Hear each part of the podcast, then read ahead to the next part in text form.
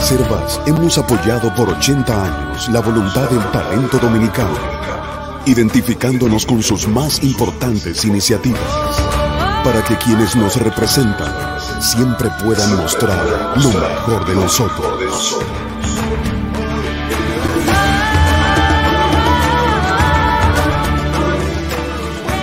Reservas, 80 años siendo el banco de todos los dominicanos. Buenos días, muy buenos días tengan todos y todas. Gracias por estar aquí temprano en Sin Maquillaje, un ejercicio de periodismo independiente que es posible porque ustedes nos acompañan en cada mañana. El pasado lunes, el expresidente Leonel Fernández volvió a dar cátedras de conceptualización en una entrevista por televisión. Desde esta muy modesta tribuna, recordamos los hechos más relevantes de la gestión de Fernández, que muchos insisten en olvidar, pero que el tío Google, que al parecer es muy terco, recuerda con mucha claridad. Nosotros recordamos a los tucanos o los supertucanos, recordamos la Sunland, la enorme riqueza acumulada por su hombre de confianza, el hoy senador Félix Bautista, la destrucción de la industria azucarera estatal, un proceso de privatización dudoso, un país al que dejó con la peor educación del mundo. Y uno no entiende cómo una persona que deja ese lastre de gobierno da cátedras precisamente de buen gobierno, porque lo que él hizo el lunes fue decirle al gobierno actuar lo que tenía que hacer. En nuestra conversación con ustedes, no hablamos de economía, no recordamos el déficit del 2008, que muchos analistas asocian a su interés de reelegirse. No hablamos de la reforma constitucional del 2010, que en lo fundamental personalizó el poder presidencial sobre la justicia al incluir al Procurador General de la República en el Consejo de la Magistratura y otorgar un voto calificado al presidente. Tampoco hay, que creer que esa modificación constitucional que le permitía volver al poder cuatro años después no fue pensada. Es probable que mucha gente lo dude, pero si usted le pregunta a tío Google, tío Google le va a recordar dos cosas. Le va a recordar dos reuniones en el Metro Country Club en el que Danilo le torció el brazo y le va a recordar la llegada al país de Quirino Ernesto Paulino Castillo en febrero de ese año. La cabeza del líder de Villa Juana parece que no entiende o que entiende que los demás no tenemos cabeza. Pero aún sin cabeza, si ninguno de nosotros pensara, nosotros vimos los resultados de la reforma y de la personalización del poder en el Ministerio Público, cuando Jean Alain Rodríguez, frente a Danilo Medina, intentó destruir no solo la carrera, sino la vida de la magistrada Miriam Germán Brito. Eso que pasó fue posible gracias a la constitución de Leonel. Y probablemente gracias a su constitución y gracias a su inocencia, porque Leonel Fernández debe ser una de las pocas personas en el mundo que entiende que un funcionario designado por su voluntad es independiente por más que los papeles lo digan. Fernández, que creía a ojos cerrados cuando era presidente en los números del Banco Central, gobernado por la misma persona que la gobierna ahora, ahora no cree en los números. Y dijo, abro comillas, este gobierno no vamos a salir de la crisis porque este gobierno vive en una burbuja. ¿Y a qué se... ¿Cuál era el argumento de Fernández?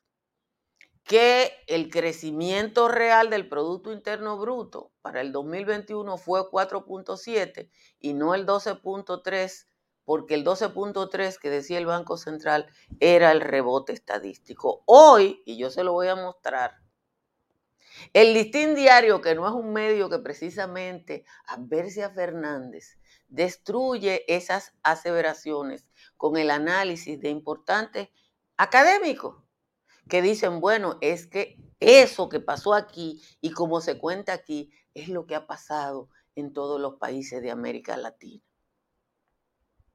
Cuando Leonel Fernández dijo que en el discurso presidencial Luis Abinader había reconocido un aumento de la pobreza, parece que ya él no lee los números de la CEPAL, ni las declaraciones de la CEPAL, ni los informes de la CEPAL, que dijeron que producto de la pandemia la pobreza había crecido en toda la región, no solo en la República Dominicana. Lo único que se me ocurre decir cuando uno lee todo esto es que el mareo que puede causar la verborrea intensa y su autoasignada capacidad de conceptualizar mueren ante la prodigiosa memoria de nuestro querido tío Google. Señores, muchísimas gracias a todos, a todas por estar aquí. Como siempre, les agradezco su presencia en Sin Maquillaje. Les voy a decir que nos preparemos porque entró la cuaresma y conforme entró la cuaresma, así han subido las temperaturas. De hecho, a esta hora, en las cabeceras de provincia, solo hay dos provincias por debajo de 20, que son San Cristóbal y San Francisco de Macorís. La temperatura media nacional a esta hora es 21 grados. En los valles altos, igualito. Cali, Mete y Constanza tienen la temperatura más baja, que está en 14. Hondo Valle, San José de las Matas, San José de Ocoa y Los Cacao están en 16. El Cercado y Jánico están en 17. Vamos a leer el resumen de las principales informaciones de la jornada de hoy. Un ex policía haitiano que era buscado para ser investigado por el magnicidio del presidente de su país, Jovenel Mois, fue arrestado la tarde de ayer cuando intentaba ingresar en territorio dominicano. En la operación para apresar a Filón Tanis, quien fue miembro de la avanzada del presidente haitiano, actuaron varios organismos de seguridad. El arresto se produjo ayer a las cuatro y media de la tarde en el puesto fronterizo de Dajabón. Decenas de personas fueron arrestadas ayer acusadas de formar parte de una amplia red criminal transnacional que estafó a cientos de ciudadanos en los Estados Unidos y cuyo centro de operación estaba en Santiago.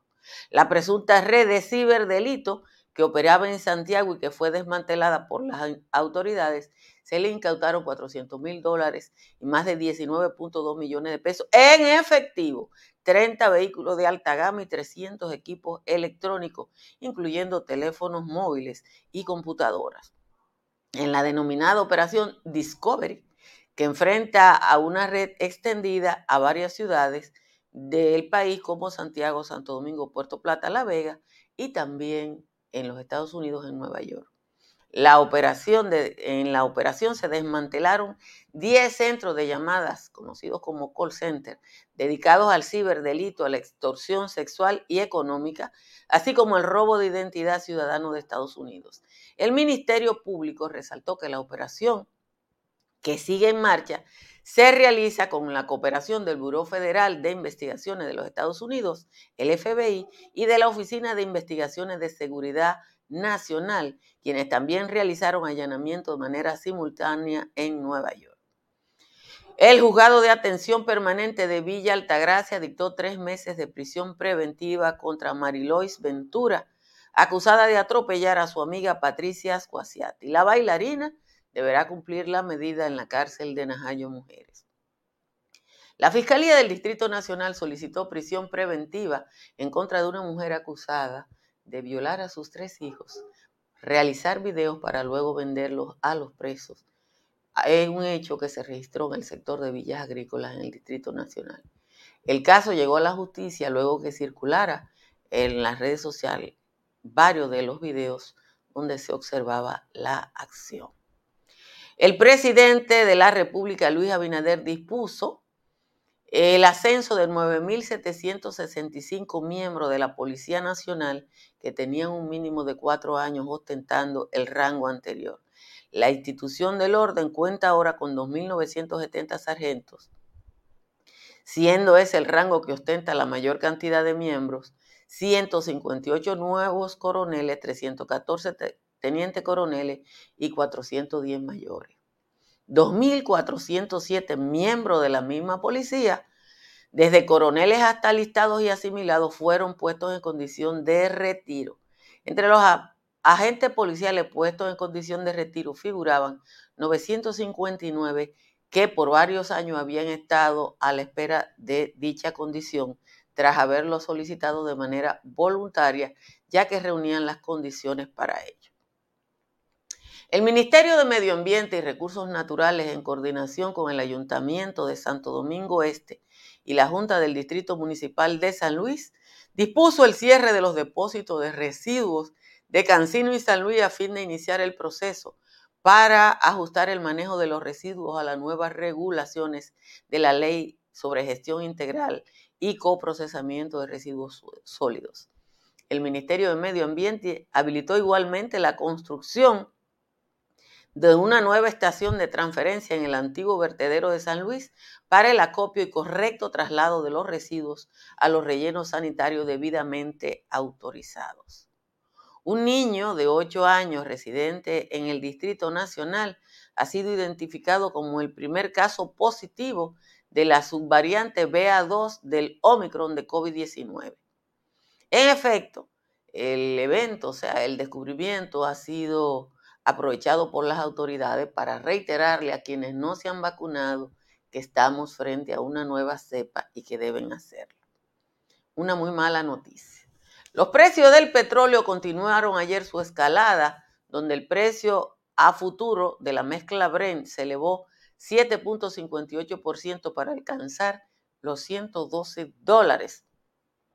Mientras que el intermedio de Texas, que es el que nos rige a nosotros, subió un 7% y se cotizó a 110 dólares. Esto ocurrió tras la decisión de la alianza OPET de mantener su plan de aumento gradual de la producción y a pesar de que Estados Unidos anunció la liberación de 60, de 60 millones de barriles.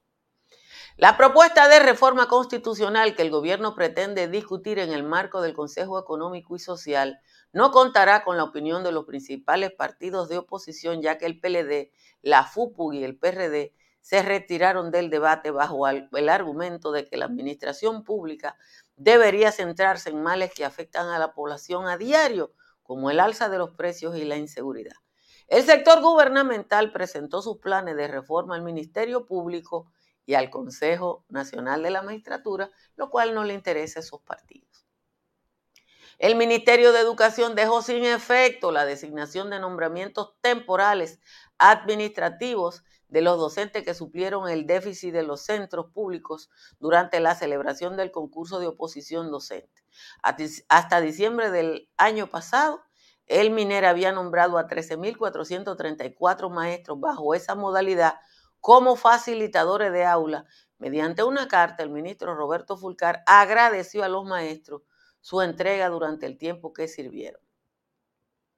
En los primeros dos meses que han transcurrido este año, la cotización promedio del dólar en el país ha perdido casi tres pesos en un ambiente marcado por la inflación por encima de lo proyectado por las autoridades y el conflicto en Europa del Este.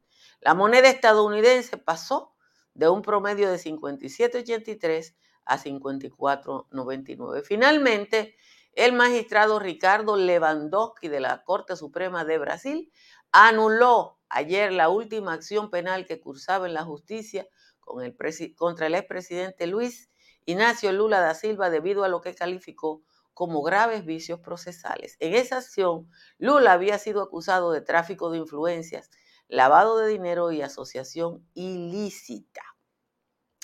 Señores, como siempre, les agradezco a todos y a todas que estén aquí y les agradezco también que eh, se suscriban a este canal de YouTube y que le den a like. Miren, eh, yo me desperté y encontré un comentario que decía, Altagracia, están acabando contigo los leonelitas, cosa que a mí no me importa. Porque cuando uno dice una mentira, le mandan una intimación y uno coge para los tribunales. Una cosa es que te insulten y que te digan frustrada, cosa que yo no soy, y otra es que te sometan por decir mentira. Pero lo que yo dije el martes, lo que ratifiqué ahora es que Leonel Fernández fue el presidente del PM, de la Sunlan, de los Tucanos, el que dejó la peor educación del mundo, el que intervino de manera dudosa en los bienes públicos con la privatización de la industria azucarera y de las empresas de corte. Y en la noticia más que ustedes mismos la han puesto, que no ha sido Altagracia Salazar que se lo inventó. Ahora, como tío Google está ahí y ayer la FUPU, el PLD y, Leonel, y el PRD se marcharon del CES porque aquí había que dedicarle mucho tiempo a los problemas reales del país.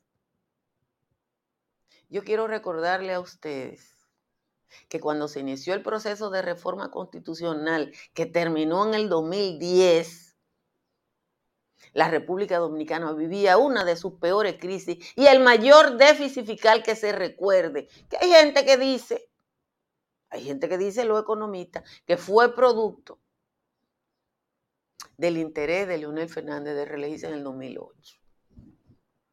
¿Qué fue lo que pasó? ¿Qué fue lo que pasó? ¿Cuál fue el resultado de la constitución de Leonel? Que él no la hizo para volver al poder, pero podía volver después del gobierno de Danilo. Que él no la hizo para controlar la justicia, pero ustedes vieron lo que pasó cuando Jean Alain Rodríguez intentó destruir la vida de Miriam Germán. ¿Por qué pasó eso? Bueno, porque era la primera vez que el procurador estaba en el Consejo Nacional de la Magistratura. Y ese tipo se la lució. Ahora yo le voy a poner a ustedes la cronología, porque la busqué. Leonel Fernández, antes de llegar al poder, se encontraba que el Ministerio Público debía ser independiente, que no debía ser designado por el presidente de la República. Miren el corte aquí. Nosotros estamos promoviendo la idea de que el Ministerio Público no sea designado por el Poder Ejecutivo para que tenga toda independencia como ha ocurrido en Colombia y como ocurre en el Perú. Las investigaciones que se realizan incluso... O sea, antes de él ser presidente, en su época demócrata, él entendía que él tenía la idea de que sí, que el Ministerio Público no fuera designado por el presidente. Pero después que él se terció la ñoña, él cambió de opinión y la constitución de él dejó no solo un ministerio público designado por el presidente, sino que lo dejó en el Consejo Nacional de la Magistratura para que el presidente, el procurador y las mayorías que tuviera su partido decidieran el futuro de la justicia. Eso no resultó. ¿Y ustedes saben por qué no resultó? Porque tengo la cronología completa. No resultó porque Danilo Medina en el 2015, déjenme decirles aquí, le sacó las uñas y en el 2015, después de una presión que yo también se la voy a mostrar, el comité político aprobó un proyecto de ley que permita la reelección de Danilo. Miren la cara que tiene Danilo y Doña Margot, eh, Leonel y Doña Margot ahí, después que el danilismo le dobló el brazo. Entonces, la reforma de Danilo fue única y exclusivamente, y ustedes lo verán aquí, porque, que, porque hay que tener buena memoria, y si usted no tiene buena memoria, la reforma, aquí hay una nota de la BBC, que pueden desmentir a la BBC, Aquí la tengo. Miren aquí. Aprueban la reelección presidencial en la República Dominicana. Eso fue unos días después. La medida fue aprobada por 181 votos a favor y 29 en contra. Solo contó con el rechazo del Partido Revolucionario Moderno. Eso ahí fue, eh, ahí fue que eso se aprobó. Mírenlo ahí. ¿Cómo fue posible eso? ¿Por qué Leonel se quedó tranquilo? Bueno, Leonel se quedó tranquilo por una cosa muy simple. Porque aquí, en febrero, le habían traído, mírenlo aquí, a este señor. Mírenlo ahí. Quirino dice regaló millones de pesos del narcotráfico a Lionel. Eso se quedó así. Se montó esa campaña y eso se quedó así. Pero ahí está Google diciéndolo. No es alta gracia. No es que yo tenga un inquina, es que pasó. Entonces él dijo, él dijo el lunes que el gobierno vive una burbuja, que él desmintió todos los datos del Banco Central en que él creía. Y el litín diario, a buscarle la nota aquí, el litín diario ha publicado este trabajo, búsquenlo, yo, él compártelo, del listín, que no se puede decir que es un diario enemigo de Leonel, sino todo lo contrario. ¿Qué es lo que dice este trabajo del litín diario? Que el rebote estadístico del que habló Leonel fue normal en toda la economía, lo dice el director del CRES, el Centro de Estratégicas Económicas Regionales, Miguel Collado. Pero ahí habla el presidente del Colegio de Economistas ¿eh? y dice gente como Rafael Espinal, que está ahí, dice, las cifras son cuestionadas cuando se está en la oposición. El Banco Central solo ha mostrado el crecimiento del, del 12 puntos en comparación con el 2021, que es extraordinario en relación con el resto de los países de la región de América Latina. O sea, se comparó eso con el resto de América Latina. Eh, y yo cuando le dije el otro día que Lionel sabe tanto, que sabe a lo que ustedes saben, que yo no lo puedo decir porque soy una señora recatada, simplemente mostré eso que yo no me lo inventé, sino que Google se lo ha mostrado como ustedes lo ven ahí eh, tranquilamente. Señores, eh, ayer hicimos el patio explicando lo de los paneles solares y después me llamó el profesor Carlil, le pechame vaina para decir que su factura llega más bajita que la mía, de 40 pesos. Para que usted economice y, y ayude a su país en tales paneles solares. Usted puede reducir su factura hasta en un 99%. Llame a Trix Energy al 809-770-8867 o escriba por WhatsApp al 809-910-2910. Para una intervención de calidad en cualquier edificación, llame a Estructuras Morrison. Estructuras Morrison analiza la vulnerabilidad de cualquier edificación y le hace las recomendaciones para hacerlo con la mayor calidad posible. Para que sepa de todos los servicios de Seguros Pepín, más allá de la póliza de vehículos de motor, llame al 809 3 de 3 3003 o escriba por WhatsApp al 809 412 1006. En la Florida, Tamara Pichardo le ayuda a comprar, vender o alquilar. Llame a Tamara al 305 244 1584. Y un IMPER es mucho más que impermeabilización de techo. Un imperadora ofrece sistemas de seguridad.